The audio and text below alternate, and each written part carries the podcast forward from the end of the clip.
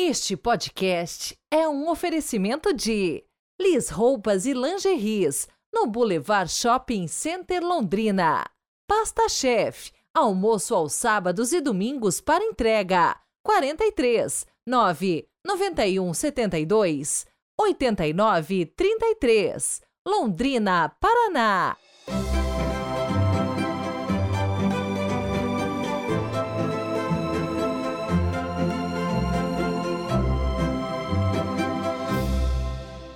Quarta-feira de cinzas, 14 de fevereiro de 2024. Sejam todos muito bem-vindos a este tempo de penitência.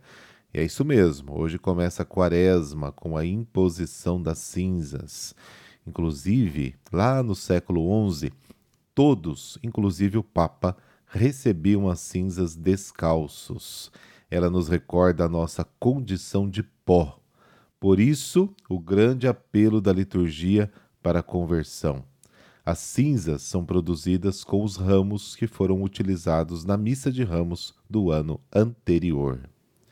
Hoje quero mandar aquele super abraço para uma família de ouvintes de Ubatuba, São Paulo, o Leonardo e a esposa Lauane, e o pequeno Arthur, que tem seis aninhos. Muito obrigado pela carona de todos os dias. O evangelho desta quarta-feira de cinzas é retirado do Sermão da Montanha e tem como objetivo nos ajudar a compreender como praticar as três obras de piedade: oração, esmola, jejum e como aproveitar bem o tempo da quaresma.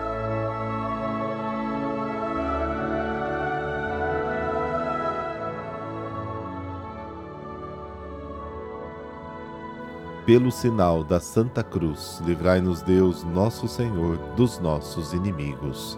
Concedei-nos, ó Deus Todo-Poderoso, iniciar com este dia de jejum o tempo da Quaresma, para que a penitência nos fortaleça no combate contra o espírito do mal. Amém.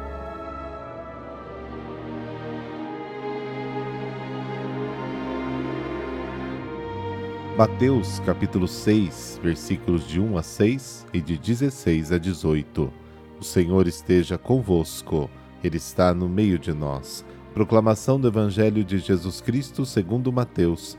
Glória a vós, Senhor. Naquele tempo disse Jesus aos seus discípulos: Ficai atentos para não praticar a vossa justiça na frente dos homens, só para ser vistos por eles Caso contrário, não recebereis a recompensa do vosso Pai que está nos céus. Por isso, quando deres esmola, não toques a trombeta diante de ti, como fazem os hipócritas nas sinagogas e nas ruas, para serem elogiados pelos homens. Em verdade vos digo, eles já receberam a sua recompensa. Ao contrário, quando deres esmola, que a tua mão esquerda não saiba o que faz a tua mão direita de modo que a tua esmola fique oculta, e o teu Pai, que vê o que está oculto, te dará recompensa. Quando orardes, não sejais como os hipócritas que gostam de rezar em pé nas sinagogas e nas esquinas das praças, para serem vistos pelos homens. Em verdade vos digo, eles já receberam a sua recompensa. Ao contrário, quando tu orares, entra no teu quarto, fecha a porta e reza ao teu Pai que está oculto, e o teu Pai que vê o que está escondido te dará a recompensa. Quando jejuardes, não fiqueis com o rosto triste como os hipócritas. Eles desfiguram o rosto para que os homens vejam que estão jejuando. Em verdade vos digo, eles já receberam a sua recompensa. Tu, porém, quando jejuares, perfuma a cabeça e lava o rosto para que os homens não vejam que tu estás jejuando, mas somente teu Pai que está oculto. E o teu Pai que vê o que está escondido te dará a recompensa. Palavra da salvação. Glória a vós, Senhor.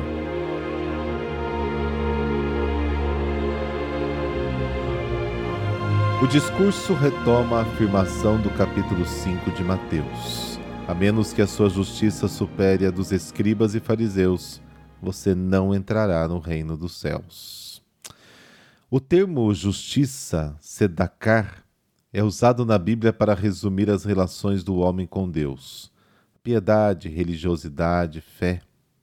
As relações com Deus, nosso Pai, devem ser baseadas na confiança, na segurança e, acima de tudo, na sinceridade. A justiça autêntica não tem como ponto de referência os homens, mas deve ser exercida diante do Pai que está nos céus. Ser notado pelos homens é perder toda a recompensa do Pai, ser elogiado. Mateus sublinha a vaidade de um gesto puramente humano. Os hipócritas que procuram aprovação, elogios, já receberam a sua recompensa. A hipocrisia consiste no fato de uma ação que tem Deus como destinatário ser desviada do seu fim. A esmola, a oração e o jejum devem ser feitos para o Pai que vê em segredo. Essas ações feitas em segredo não significam necessariamente ações secretas indicam toda ação, mesmo pública, feita para o Pai e não para ser vista pelos homens. É a intenção profunda que conta, porque a recompensa está localizada neste nível. A recompensa é a autenticidade da relação com o Pai. O cristão deve dar esmola de modo a salvaguardar a justiça da ajuda prestada ao irmão por amor ao Pai.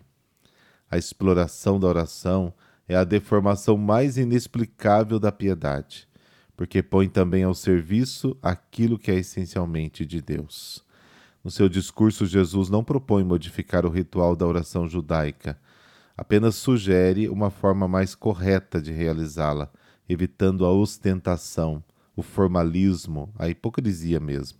Os próprios rabinos ensinavam: quem faz da oração um dever que volta em horário determinado, não ora com o coração.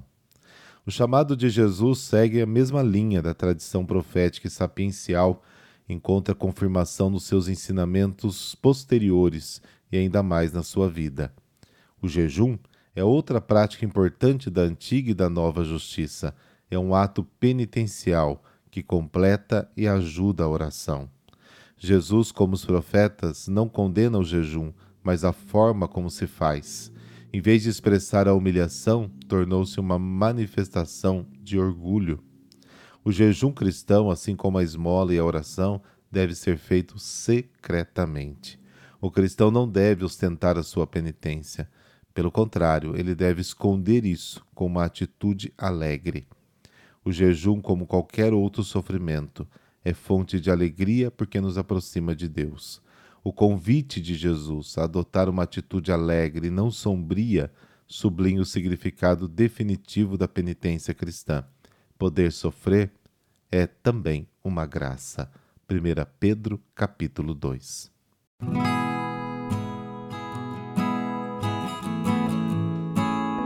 Por força da quarta-feira de cinzas, hoje não se celebra nenhum santo, né? Mas a festa que cai no dia de hoje é celebrada num outro dia mas aqui nós vamos ler a história de São Cirilo e São Metódio. Eles nasceram na Macedônia e foram irmãos unidos pelo sangue, pela fé e pela vocação apostólica. Metódio nasceu em 815 e Cirilo em 826. Metódio, ainda jovem, foi nomeado governador da província da Macedônia, onde estavam estabelecidos os eslavos. Cirilo, também ainda jovem, foi levado a estudar em Constantinopla, capital do então Império Bizantino, onde se formou. Mais tarde, lecionou filosofia e foi diplomata junto aos árabes. Com 38 anos, Metódio abandonou a carreira política e se tornou monge no mosteiro de Bósforo. Poucos anos depois, seu irmão Cirilo também entrou para o mesmo mosteiro. A atividade missionária dos dois irmãos começou em 861 quando foram enviados numa viagem para a conversão dos povos eslavos. Foram escolhidos porque haviam aprendido a língua daquela região como imigrantes durante a juventude. São Cirilo criou um novo alfabeto eslavo, conhecido atualmente como alfabeto cirílico, utilizado na Rússia e em outros países próximos. E nele traduziu a Bíblia, a missa, os rituais e ensinamentos cristãos. Isso permitiu o acesso do povo local aos conteúdos do Evangelho. Também a adaptação de ritos à cultura eslava foi providenciada pelos irmãos. Contudo, na época, a igreja utilizava oficialmente apenas os textos sagrados em grego ou latim. na ideia de que havia risco da unidade eclesial ser rompida se outras línguas fossem usadas. Assim, muitos religiosos ficaram contra o trabalho de Metódio e Cirilo. Os dois foram então chamados a Roma, onde receberam o apoio do Papa Adriano II, que abençoou pessoalmente os livros litúrgicos escritos em língua eslava. Cirilo seria ordenado bispo, mas, doente, faleceu em Roma aos 42 anos. Metódio foi ordenado sacerdote e voltou para a missão com os títulos de missionário apostólico eslavo e legado pontifício. Em 869, foi nomeado arcebispo de Sírmio e dez anos depois voltou a Roma para novamente defender-se dos acusadores dos seus métodos. Outra vez o Papa os aprovou. Morreu em 885. Os dois foram proclamados patronos da Europa, ao lado de São Bento, pelo Papa João Paulo II em 1980.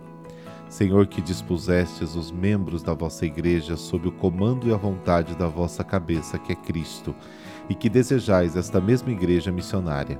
Concedei-nos pelos méritos, exemplos e orações dos santos Metódio e Cirilo o correto obrar na evangelização e começar pela pessoal e a proteção contra os desvios dos métodos e ações da Santa Igreja, de modo que seja unificado o rebanho na verdade e não disperso por falsos profetas. Amém. Abençoe-vos o Deus Todo-Poderoso, Pai, Filho, Espírito Santo. Amém. Bom início da quaresma para você e amanhã a gente se vê por aqui. Até lá.